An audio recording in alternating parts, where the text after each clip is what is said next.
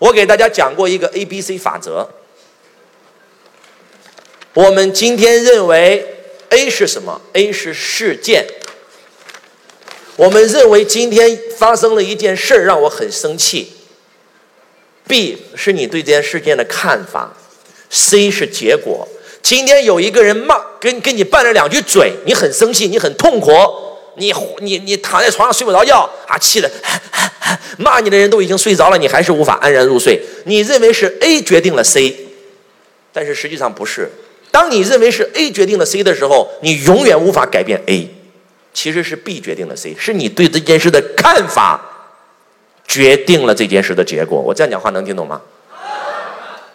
是你对这件事的看法决定了这件事的结果，并不是这件事儿决定了你的结果。你们能听懂我在说什么吗？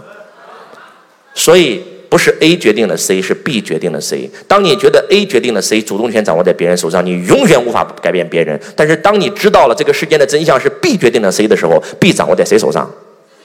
你瞬间换个看法，换个视角，换个角度，这个这个问题不就不就变好了吗？哎，对还是不对啊？在这个世界上，你做的再好，在有些人眼睛里面，你就是天使，你是个大善人；但是在有些人眼里，你就是个骗子，就是个狗屎，你什么都不是。哎，是还是不是啊？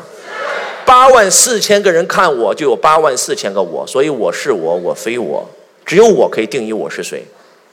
我与我无关，我在我局外。不要在乎自己是个啥，越觉得自己是个啥，你就越不是个啥。我什么都不是，我什么都是，我无所不是。我什么都不能，我什么都能，我无所不能。